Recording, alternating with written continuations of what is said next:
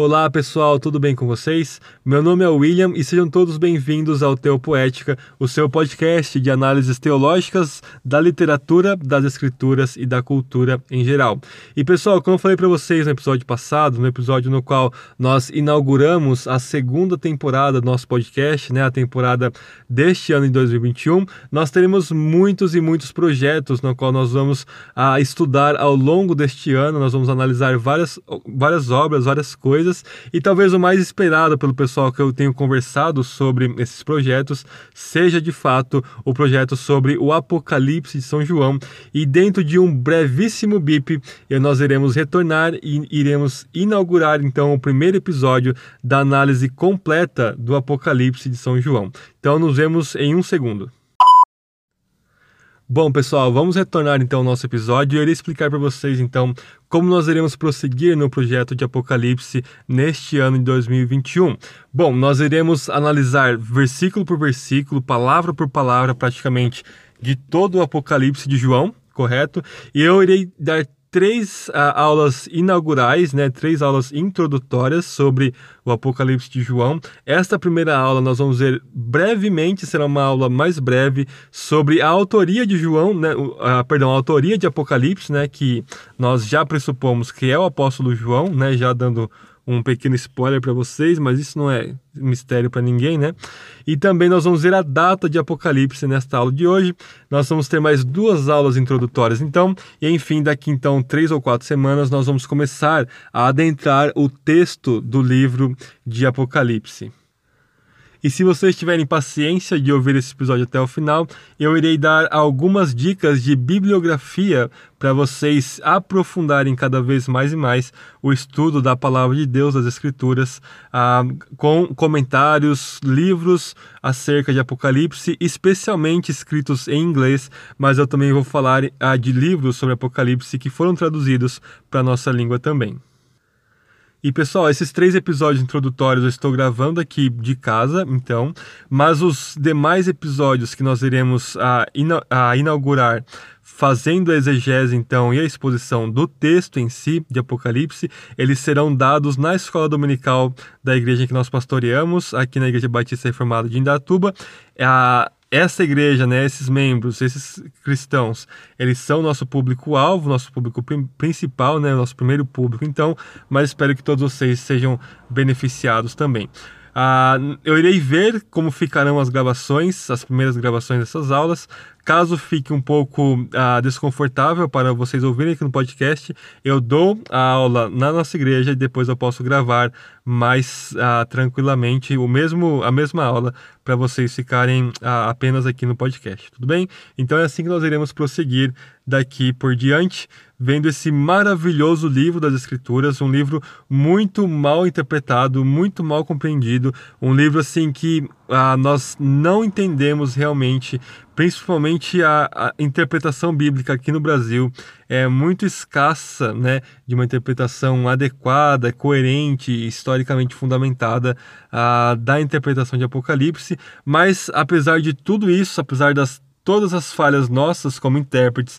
É um livro maravilhoso e um livro que é necessário para uma época que nós estamos passando, com pandemia, com a igreja sendo perseguida em vários lugares, lugares do mundo, ah, com várias ameaças de todos os tipos, né?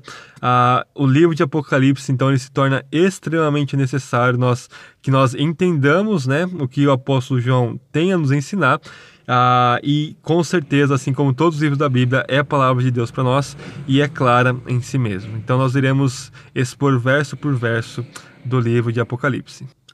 Mas antes de adentrarmos o texto, nós precisamos ver a autoria e data do livro de Apocalipse, do qual se trata este episódio. Eu dou aula, pessoal, no seminário de introdução ao Novo Testamento e eu raramente toco em questões de autoria e data na aula, primeiramente por causa do tempo, né?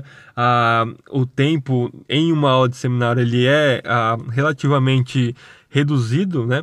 Então, entre abordar o conteúdo de cada livro do Novo Testamento e escolher entre abordar esse conteúdo ou falar sobre questões de nuances, né, e de minúcias, de detalhes, de autoria, data de cada livro, eu acabo pressupondo, né, a autoria de todos os livros. Então, o Evangelho de Mateus, eu acabo já pressupondo que foi o apóstolo Mateus que escreveu, Paulo escrevendo as 13 cartas, etc, etc. Então, eu não entro muito em questões detalhadas de debate, por exemplo, será que Paulo escreveu Efésios, Colossenses? Por que, que, a linguagem de Efésios, Colossenses, Filipenses e Filemão é diferente de Romanos e se interfere na, na autoria, que são questões que a academia, né, a partir do século passado, tem colocado para nós, mas que não são questões assim que eu ache que rivalize então com a proeminência da, do estudo do texto em si. Entretanto, o Apocalipse, pessoal, é bom a gente parar um pouquinho só para vermos a autoria e a data, porque especi especialmente a questão da data, ela vai acabar alterando o modo como nós entendemos o livro de Apocalipse. Portanto, como é algo que vai imediatamente interferir na exegese ah, do nosso texto, nós então ah, vamos parar esse primeiro episódio para analisar a autoria e data, ainda que muito breve, pessoal. Ah, vocês podem pegar toda a bibliografia que eu vou falar no final e lá vocês vão ter uma exposição detalhadíssima de todo o intrincado debate sobre, principalmente sobre a data de Apocalipse, né? E lá vocês vão poder então a se aprofundar. Aqui nós vamos dar apenas uma palhinha para vocês terem um, um, gozo, né? Um antegozo do que, uh, do que é se proposto nesses debates a respeito da autoria e da data, ok? Não temos a palavra final aqui, obviamente, porque ninguém tem palavra final a respeito da interpretação bíblica, mas nós esperamos com muita oração e com a graça de Deus que nossas interpretações estejam adequadas ao texto inspirado pelo Espírito através dos apóstolos, especificamente o apóstolo João aqui ah, do livro de Apocalipse. Tudo bem? Ao longo dos estudos, vocês podem fazer anotações, me fazer perguntas né, através dos comentários, se você estiver vendo, ouvindo né, pelo YouTube, ou até mesmo vocês me acham fácil aí nas redes sociais. Eu sou acessível, ok? Então eu posso, uh, nós podemos conversar, dialogar sobre essas questões, ainda que eu possa não ter tempo de entrar em debates muito uh, intrincados a respeito de Apocalipse, mas nós vamos prosseguir desta maneira. Nos próximos episódios, nós vamos ver quais são as principais teorias hermenêuticas, ou seja, quais são as principais interpretações do livro de Apocalipse e eu provavelmente vou trazer algum estudo sobre a, a estrutura literária de Apocalipse, a teologia de Apocalipse e como nós devemos então interpretar esse livro. Tudo bem? Então, no episódio de hoje, um episódio um pouco mais simples, talvez será o menor episódio aí da série uh, de Apocalipse, ok? Nós vamos então ver questões relativas à autoria e à data de Apocalipse. Então vamos lá, pessoal. Apocalipse, então, é um livro uh, escrito, né? E ne então é escrita, na verdade, de visões proféticas, né, dado a um homem chamado João, que estava exilado na ilha de Patmos, ok? Este é o primeiro dado fundamental a respeito da autoria de Apocalipse. O próprio autor, então, ele se identifica como, né, o seu nome sendo João, né, como sendo João, como um servo de Deus, né, que testemunha, que é uma testemunha de fato de Jesus Cristo, né, e que está exilado por causa da fé. Vocês podem conferir isso no versículo 1 e no versículo 9 do capítulo 1 de Apocalipse. E já com esses dados, então, pessoal, nós podemos então já pressupor, né, que o autor ou é o apóstolo João, né, ou no, no mínimo, no mínimo, é um outro João com é, uma outra pessoa com o mesmo nome, né? Um outro a, a cristão com o mesmo nome, vivendo ali no século I. Então, pressupondo já a certeza, o nome do autor, então, é João.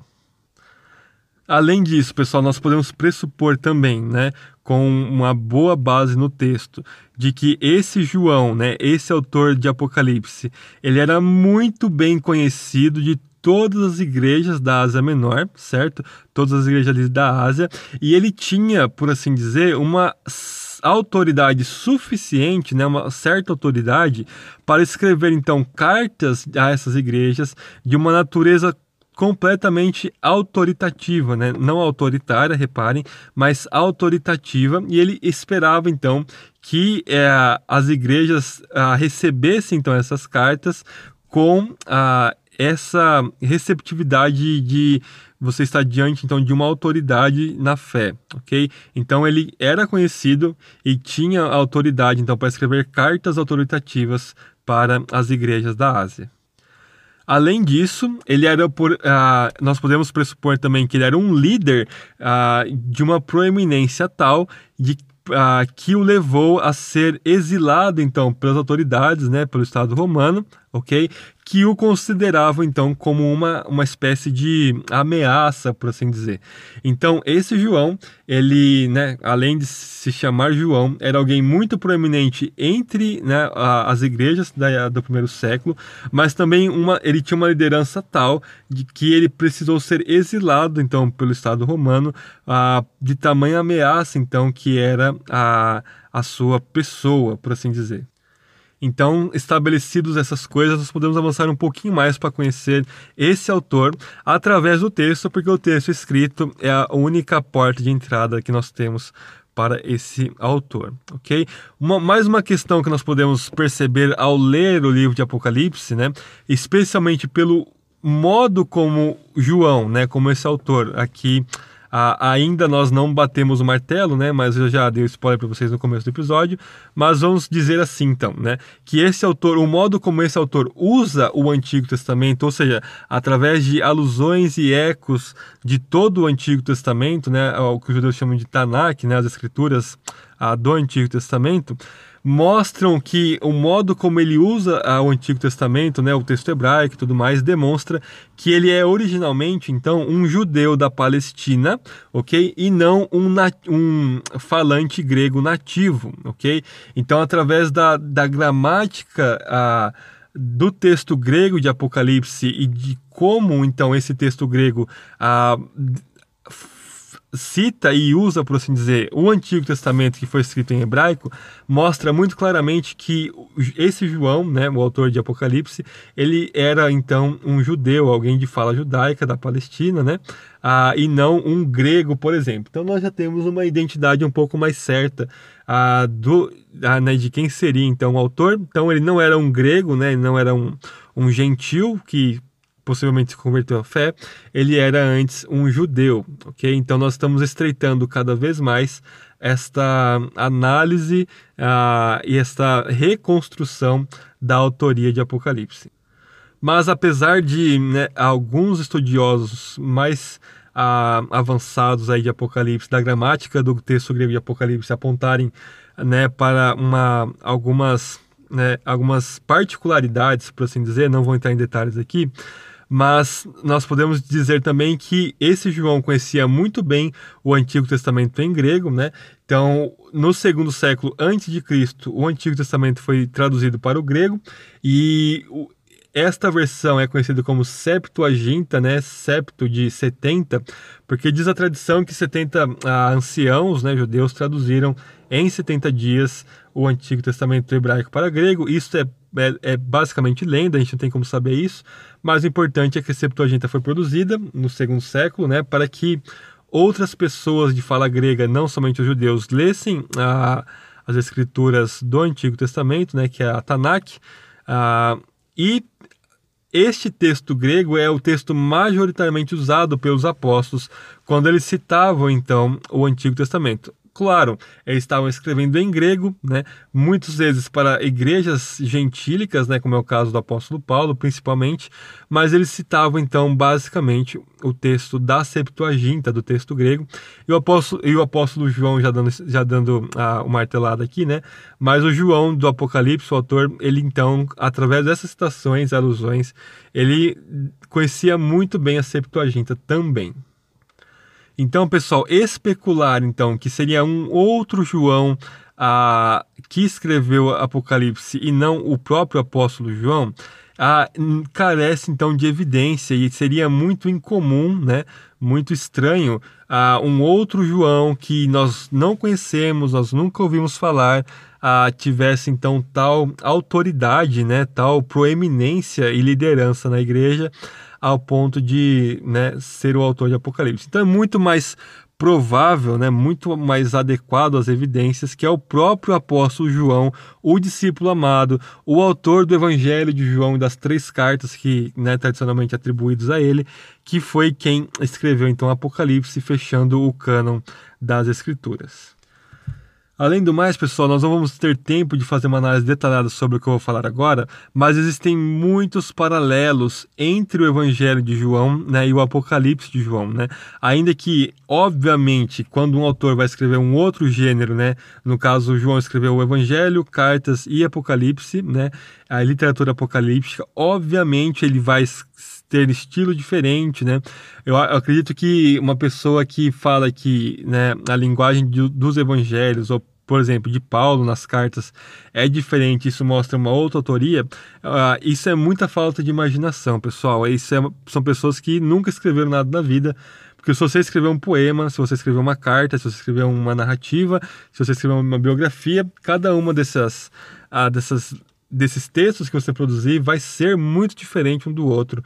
E, obviamente, ah, isso não demonstra que são autorias diferentes, mas o, o ponto é que o Evangelho de João tem muitas similaridades teológicas, especialmente cristológicas, com o Apocalipse, que é único do Evangelho de João. Ah, ou não ah, apenas único, né, mas proeminente no Evangelho de João, que aparece em Apocalipse. Por exemplo, Jesus como a palavra, então a, o Logos, né, que está na abertura do Evangelho de João, né? Enarquein logos, no princípio era o Logos, era o Verbo. Repete-se, então, ele não se repete nas cartas de Paulo, nos Evangelhos sinóticos, em Atos, ah, mas ele se nas cartas gerais, né? Mas ele se repete, se não me falha a memória aqui, estou citando de memória, mas em Apocalipse 19, Jesus é chamado como o Verbo de Deus, né? O Logos de Deus. Outras questões também, Jesus como o Cordeiro de Deus é muito proeminente no Evangelho de João e Apocalipse. Jesus como o pastor, né? Como o maná, como a água viva, como a vida, como luz, como o conquistador, por exemplo, como aquele que guarda a palavra e os mandamentos de Deus e muitos outros pontos de contato cristológico mostram então que o autor de O Evangelho de João tem a mesmíssima teologia do autor de Apocalipse, né? ainda que ele expresse isso de formas diferentes, ah, em imagens diferentes, porque ele está escrevendo, obviamente, um livro diferente, com um gênero literário completamente diferente né, da, do Evangelho. Então, tudo isso mostra que ah, o apóstolo João é o autor mais indicado aí do livro. Além do mais, Apocalipse, ele desde sempre circulava na igreja primitiva, né? Na, e ele, ele é sempre considerado autoritativo, ainda que algumas regiões antigas, algumas igrejas duvidavam da, da inspiração de Apocalipse, porque, por vários motivos, né? Não vou entrar na questão a, de inspiração agora, não é o ponto desse episódio, mas a, majoritariamente as igrejas reconheciam como sendo um texto autoritativo, ou seja, apostólico, né? E sempre foi creditado então a como sendo escrito pelo apóstolo João, exceto com algumas picuinhas que sempre tem, não é verdade? Particularmente interessante para finalizarmos essa questão da autoria, pessoal, é o testemunho de Irineu de Lyon, de Lyon, na verdade. Irineu ah, escreveu, ah, além de Contra as Heresias, escreveu o Testemunho dos Apóstolos, né? Ele escreveu por volta do ano de 180 depois de Cristo, então aí no século 2, ok? E Irineu, pessoal, ele foi discípulo de Policarpo, ok? Que foi martirizado mais ou menos no ano 156, tudo bem? E Policarpo foi cristão por 86 anos e conheceu pessoalmente o apóstolo João. Então, passa essa tradição de Policarpo para Irineu, ok? Diretamente assim, né? E Irineu, então, ele bate o martelo que é o apóstolo João que escreveu uh, o Apocalipse. Uh, Irineu fala isso em seus livros, o que é um testemunho muito forte, né? Para mim, pessoalmente, é definitivo além de toda a questão ah, dos argumentos cumulativos que a gente viu até agora. Então nós não vamos nos deter mais nisso, nós então vamos pressupor já, né, a, com fé e base, com todas essas evidências que é o apóstolo João quem escreveu a Apocalipse.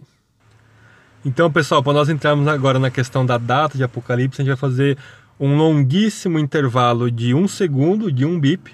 Para mim vai passar alguns minutos, para vocês vai passar apenas um segundo. Olha só que maravilha, hein? Nós já voltamos então para vermos a data do livro de Apocalipse. Olá pessoal, voltamos então ao nosso episódio sobre a data então do livro de Apocalipse. É nesse tema então que nós vamos deter mais alguns minutinhos aqui no nosso podcast, ok? Em relação a quando o Apocalipse foi escrito, pessoal, existe um certo consenso, né? na verdade, um grande consenso entre os eruditos do século passado, até mesmo uh, da nossa época, né, do século 21, a respeito de quando o Apocalipse foi escrito, ok?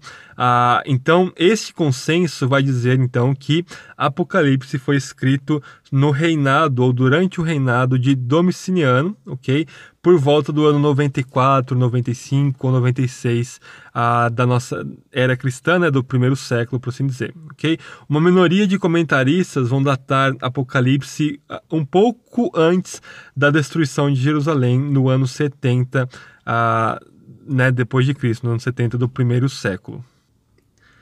Dentre uh, essa meia dúzia de eruditos que vão propor Apocalipse um pouco antes da, do ano 70, nós temos, por exemplo, Van der Waal e G.M. Ford, nós temos também o Robinson, uh, no seu texto Redating the New Testament, né, propondo uma nova datação para o Novo Testamento.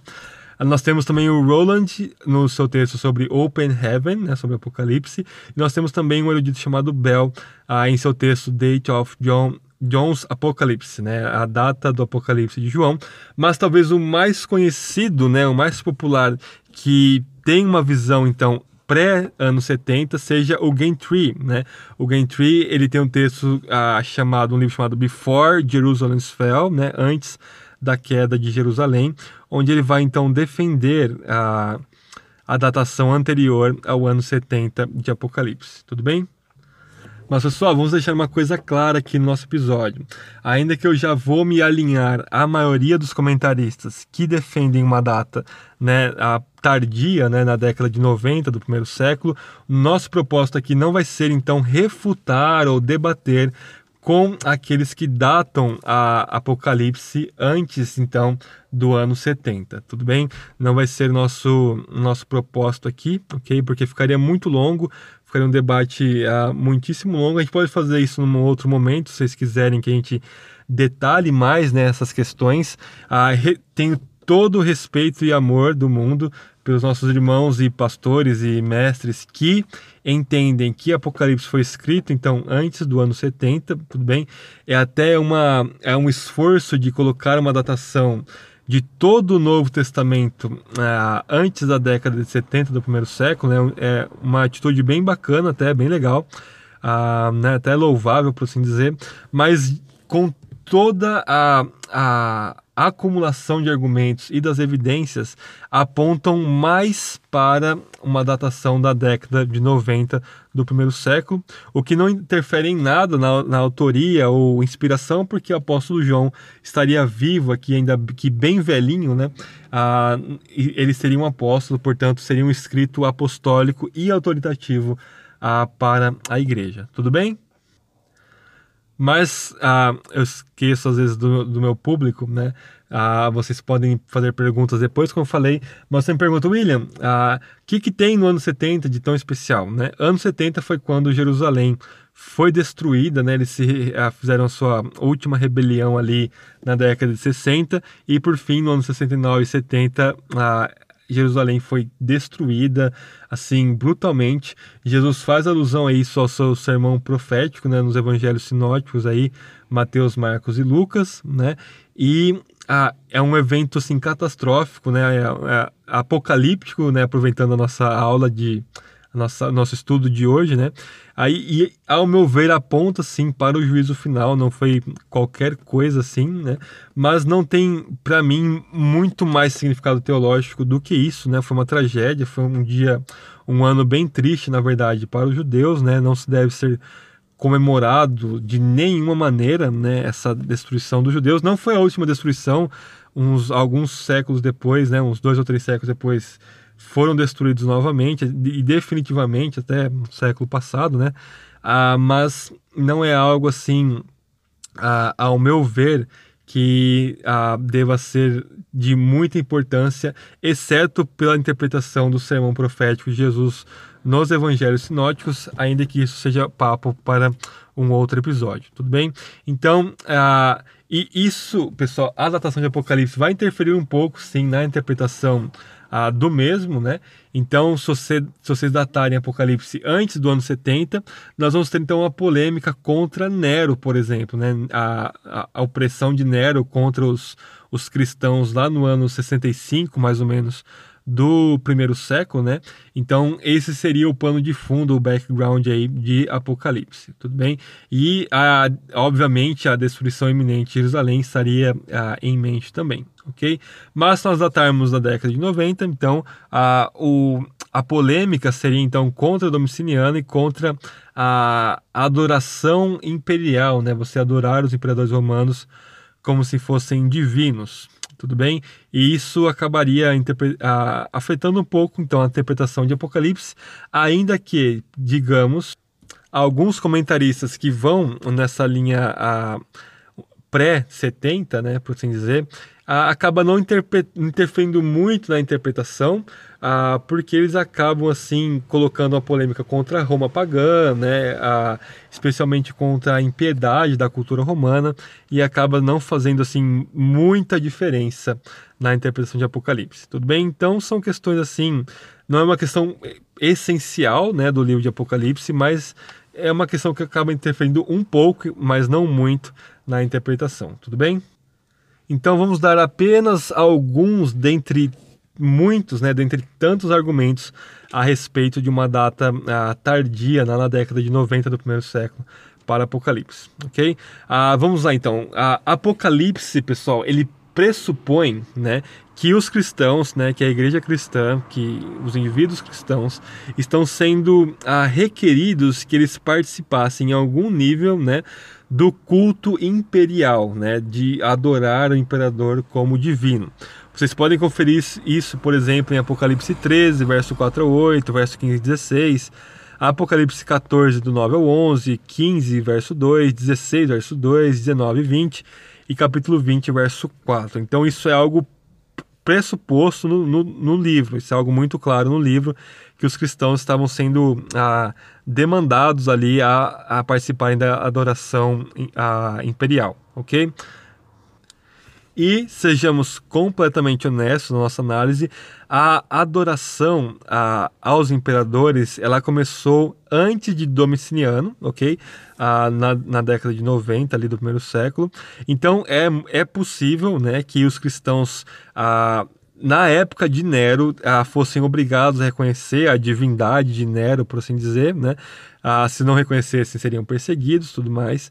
Então, ah, é muito possível que Nero ah, arrogasse títulos divinos para si, assim como Domiciano e muitos outros imperadores também, ok? Entretanto, todavia, porém, ah, é interessante nós ah, notarmos que a perseguição que se instaurou contra a igreja na época de Nero, ela não tinha um caráter de adoração imperial. Ah, esse sociopata maluco do Nero, vocês sabem que ele ateou fogo né, ah, em Roma, né? Se não me falha a memória, estou citando de memória aqui, ah, dos 14 bairros de Roma, acho que ele queimou 10 deles, ou alguma coisa assim, isso não vem ao caso agora, né? Mas, né, mas o Nero realmente, ele, então, coloca a culpa desse incêndio em Roma nos cristãos e daí então começa assim, uma perseguição ah, contra a igreja né, no, no, reinado de Nero E ah, nesse ah, episódio morre então aí na década de 60 o apóstolo Pedro, né, o apóstolo Paulo, ah, etc, etc. Muitos cristãos são mortos aí por causa dessa maluquice do, do Nero aí. Então a, a perseguição existia na, na época do, do Nero, mas não era ah, especificamente ah, e principalmente por questões de adoração imperial. Já, mas nós podemos dizer também que a evidência bruta, né, a, os fatos brutos assim, que falam de cristãos sendo perseguidos por causa de questões legais a respeito da adoração imperial, ela só se dá no ano 113, né, da, da era cristã, né, então os 13 primeiros anos aí do, do século II durante o reinado de Trajano, ok? Como nós vemos na, por exemplo, nas cartas de Plínio, né, a Trajano e as respostas de Trajano, então, a Plínio a respeito disso, ok? Mas é muito possível que date então de uh, uma década antes já tivesse começado então isso com o Domiciliano e Trajano então acaba uh, intensificando essas perseguições que acabam sendo escritas, né, não por cristãos agora, como é no caso de, de João e Apocalipse, mas por ímpios como o, o Plínio. Tudo bem? Então essa é a primeira a grande evidência aí de que é, é mais, né, as evidências puxam a sardinha mais então para o Domiciliano na década de 90 do que para o Nero na década de 60. Além disso, alguns comentaristas vão apontar para o fato de que ah, em Apocalipse as igrejas estavam ah, sofrendo perseguições mais localizadas, como está lá em Apocalipse 2, 3, verso 13, capítulo 3, verso 8 e 9, né, nas cartas das igrejas locais, o que era um pouco diferente da, da perseguição mais generalizada de Nero do ano 64 e 65 mais alguns pontos para nós encerrarmos. A, a igreja de Éfeso, por exemplo, que foi fundada por volta do ano 52, né? Ela então já, já existia há um tempo suficiente ah, na década de 90 para ter perdido ou esfriado o seu primeiro amor, como a gente vê em Apocalipse 2:4, ok? Então é mais provável então que ah, Jesus escrevesse, né, para voltar ao primeiro amor, a uma igreja fundada em 52, né? Se a perseguição aconteceu em 65, você tem ali muito pouco tempo para uma igreja fundada apostolicamente, né, acabar se a, esfriando tanto ao ponto do próprio Cristo enviar uma carta para ela, mas ah, isso é, é muito ah, esperado, ah, infelizmente, já na década de 90, então que Éfeso, a, a igreja de Éfeso, então tivesse perdido esse primeiro amor, ok? Uma outra questão que a gente deve levar em conta também, pessoal, a, a igreja em Laodiceia, ela foi, ela é chamada de rica em Apocalipse 3:17, ok? E a igreja de Laodiceia, ela ficava num vale chamado Vale Lico, né? A, que fazia vizinhança com Colossos e com Hierápolis, né? Quando Paulo escreve para os Colossenses, ele manda ler a carta para Hierápolis e Laodiceia também.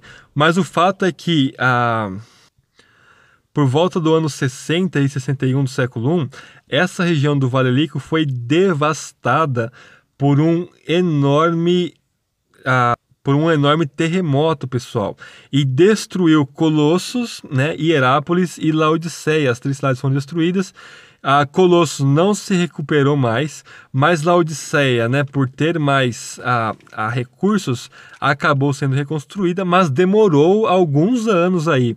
Né? Não foi, a, a, por exemplo, foi destruída no ano 61 e já no ano 65 era rica de novo. Não foi bem assim, demorou mais anos para se reconstruir e conseguir se recuperar economicamente. Então, para ser chamada de uma, uma igreja rica, nem Apocalipse 3,17, apontando mais uma vez para uma data tardia de Apocalipse.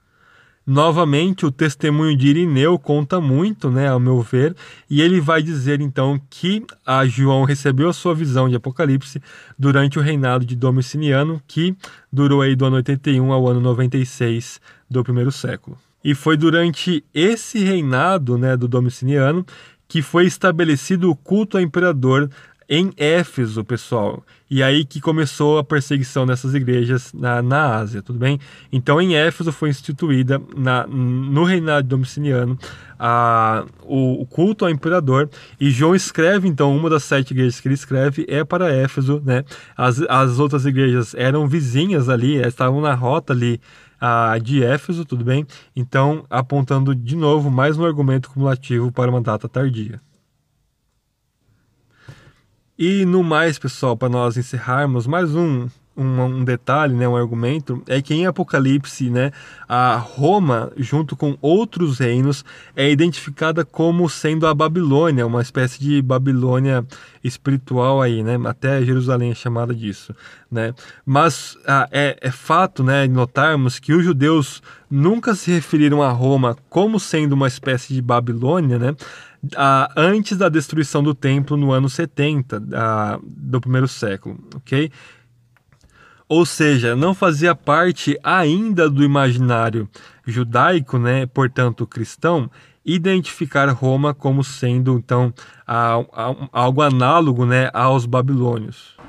Porque, como vocês bem sabem, no ano 586 a.C., Nabucodonosor vem, destrói Jerusalém e leva os judeus cativos né, para a Babilônia, acabando sendo uma, uma das grandes eh, a tragédias, um dos grandes eventos aí a, do Antigo Testamento, sendo já profetizado por Moisés que isso iria a, acontecer, ok? Mas no primeiro, antes da década de 70 não havia muito isso, ainda que houvesse um, um, um sentimento, né? Nacionalista dos judeus contra Roma, né, de muitos grupos ah, extremistas e, e, dissidentes aí que queriam, né, ah, como os zelotes, por exemplo, né, que queriam uma libertação a política de Roma, né, um Messias político e tudo mais, eles não chamavam a, a Roma, né, o Império Romano, de Babilônia. Ah, havia toda a questão da Pax Romana, né, da, da paz romana, que tornava o judaísmo uma o que eles chamavam de religio lícita, né, lícita, né, uma religião lícita, né? Então, há muitos muitos judeus estavam de boa com Roma, com exceção então da destruição brutal de Jerusalém na década de 70, e após isso então adentra no imaginário do pessoal do primeiro século, né, os judeus e que pode ter assim adentrado no imaginário cristão, comparando Roma com os babilônicos, né? A, essa destruição de Jerusalém sendo né, colocada na conta, então, de ambos os reinos, o reino babilônico e o reino romano.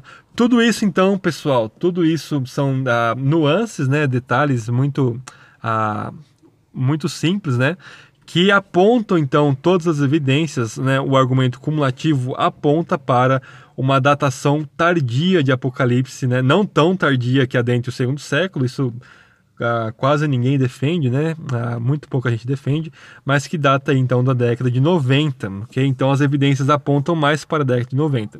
Sejamos completamente honestos e transparentes na nossa análise, não existe um único argumento que aponte e que seja definitivo para falar, não, Apocalipse foi escrito na década de 90. Não, Apocalipse foi escrito na década de 60. Não existe isso, ok? Ah, de nenhum lado do debate, ok?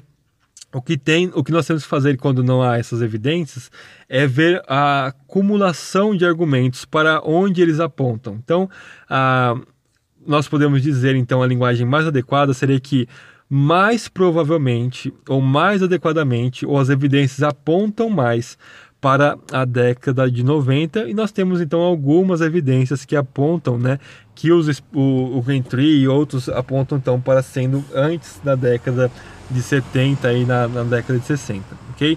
Então ah, não existe um argumento definitivo em relação a isso, né? Nós podemos ah, ver isso como uma questão de, de, de até mesmo de pressuposto, né, de fé, né? Mas a, a fé nunca é cega, na verdade, ela nunca deve ser uma fé a bobinha, ingênua e cega, ela sempre segue a, as evidências. Então as evidências elas vão apontar mais para a década de 90, na época de Domiciliano, que se autoglorificou como divino, como muitos imperadores romanos, mas é isso, pessoal. Alguns pouquíssimos vão colocar uma data diferente aí a, entre a década de 70 e 90, como por exemplo a década de 80, mas isso é, é, é coisa morta, né? Isso ninguém ah, não tem muita influência, por assim dizer. Tudo bem?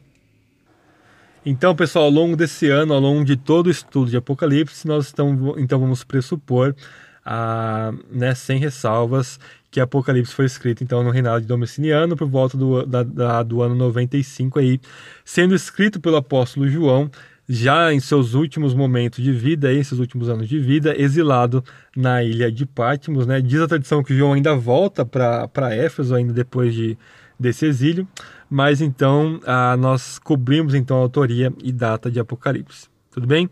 Então, como eu falei para vocês, nós vamos dar mais um, um, um último uh, intervalo, um bip de novo, e nós vamos voltar com alguns livros a respeito de Apocalipse. Voltamos então com a última parte do nosso podcast, né, deste episódio a respeito de umas questões mais introdutórias sobre o livro de Apocalipse, né? E como eu falei para vocês, né, prometi para vocês, nós iremos ver alguma bibliografia sobre Apocalipse. E pessoal, como acontece em toda a, todas as áreas da teologia e talvez a maioria das, das áreas de estudo aí, né, o material em inglês é mil vezes maior e melhor do que o material em português infelizmente, né?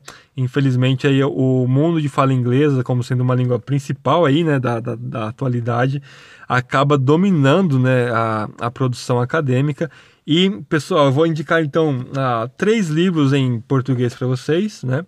E depois eu vou partir para o material em inglês. Com o material em inglês, eu estou pensando nos meus alunos, né, de graduação e também de pós-graduação em Novo Testamento, né? Uh, mas todos vocês que querem aprofundar-se e sabem ler inglês, né, ah, vão se beneficiar muito deste material. Se você ainda não sabe inglês, fica aí mais uma, uma dica aí para vocês, mais um incentivo para vocês começarem a aprender. Vocês serão muito beneficiados com a aprendizado dessa língua, né? Vocês só vão ter a ganhar, com certeza, não somente em Apocalipse, na teologia, mas em qualquer área ah, o inglês tem muita coisa boa. Né? Tem muita coisa ruim também, infelizmente, como tudo na vida, mas tem muita coisa boa, ah, sim.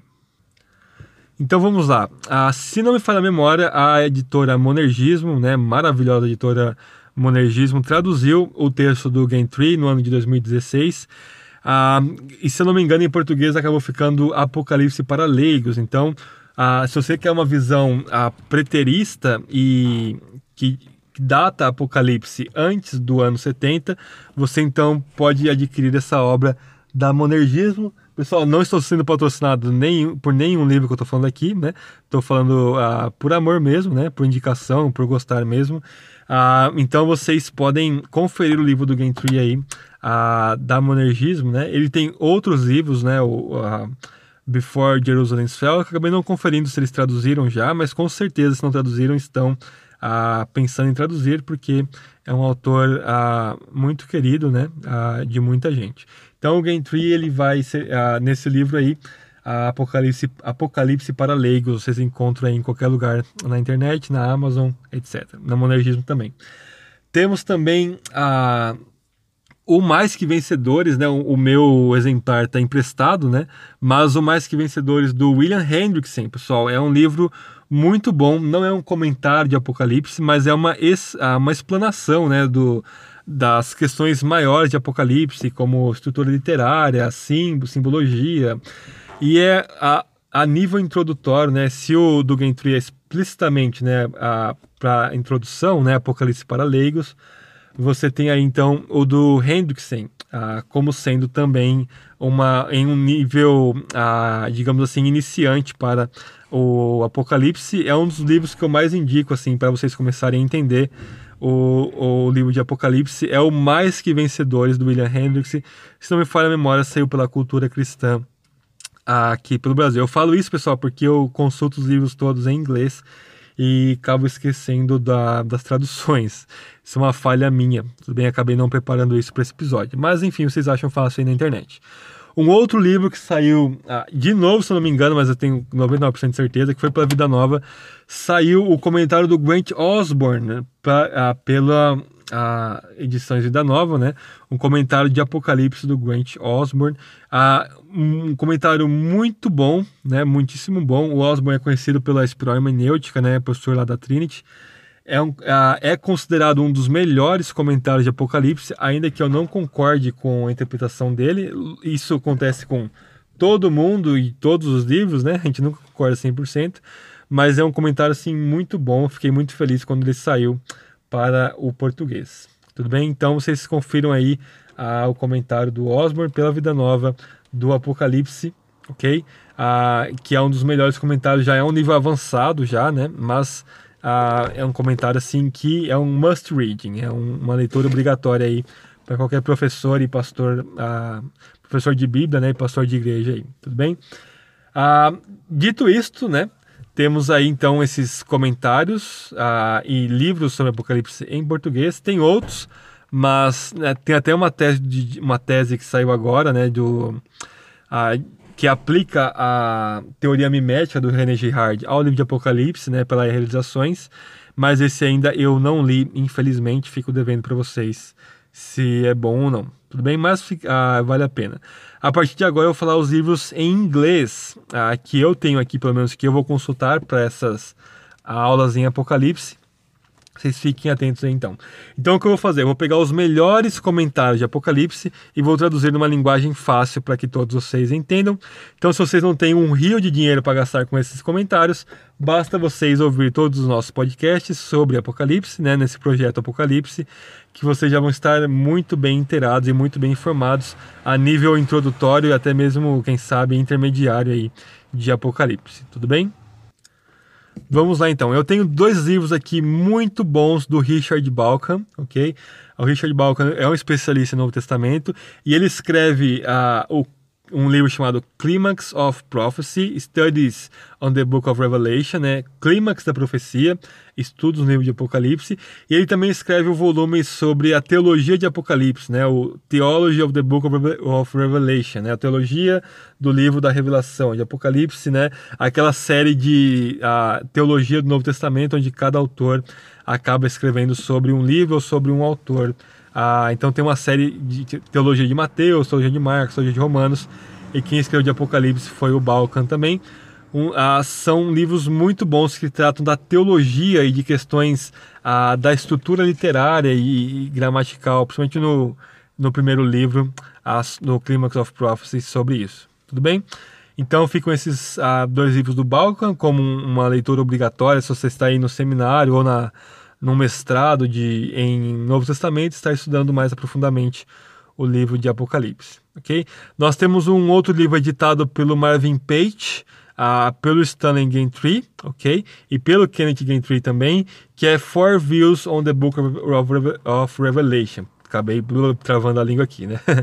Mas esses livros, pessoal, tem uma série de livros assim que eles colocam vários ah, eruditos de visões diferentes ah, debatendo sobre o assunto.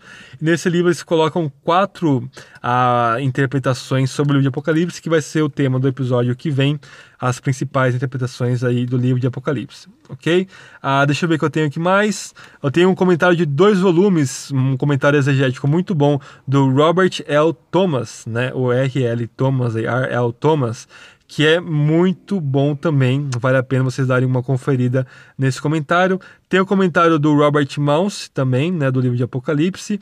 Tem um livro do Leonard Thompson chamado The Book of Revelation, uh, Apocalypse and Empire, que ele vai uh, bater principalmente nessa questão uh, da polêmica contra o Império Romano aí, né, do livro de Apocalipse. Uh, e é um livro muito bom. Tem um livro também que chama Reading the Book of Revelation, né, a Research for Students da SBL, né, a, a, a Resources for Biblical Studies, número 44 que é editado pelo David Barr, que é uma série de ensaios, né, de artigos de vários especialistas em Apocalipse, de vários temas de, uh, de Apocalipse, né.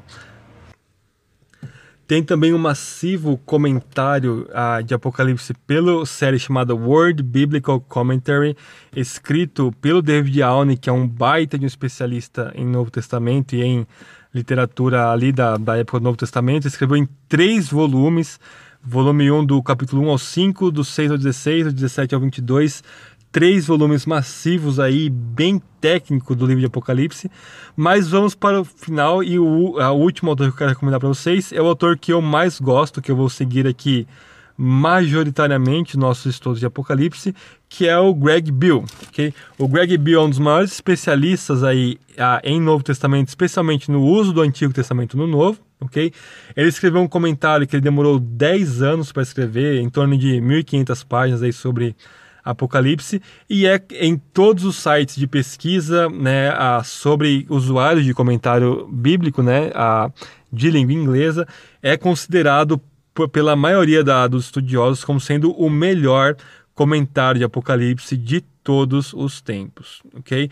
O Greg Bill, então, dentro de uma década, ele escreve o seu comentário de Apocalipse, ok? E realmente, pessoal, é um comentário muito bom. Quando a gente fala que é o melhor comentário, né, lógico, né, não é perfeito, né, a gente nunca vai concordar 100% com o autor, mas é realmente um comentário que a gente aprecia muito.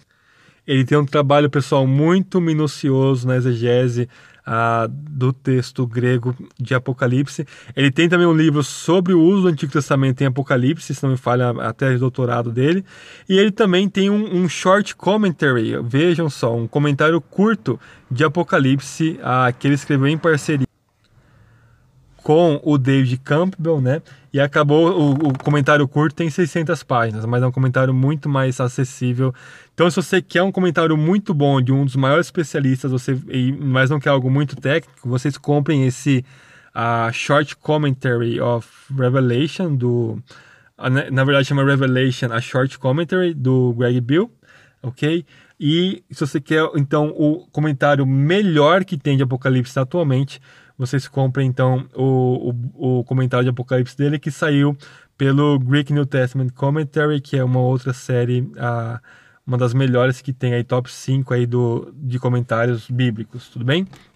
Então, fica aí a dica desses autores. Eu sei que o finalzinho ficou meio uh, chato do episódio, mas para quem gosta de bibliografia, né, essa é uma fonte muito boa. Uh, vocês podem achar várias listas aí de comentários na internet essas são as que eu vou usar aqui dos nossos estudos, então. Tudo bem, pessoal? Agradeço a paciência de vocês, agradeço vocês terem acompanhado até aqui.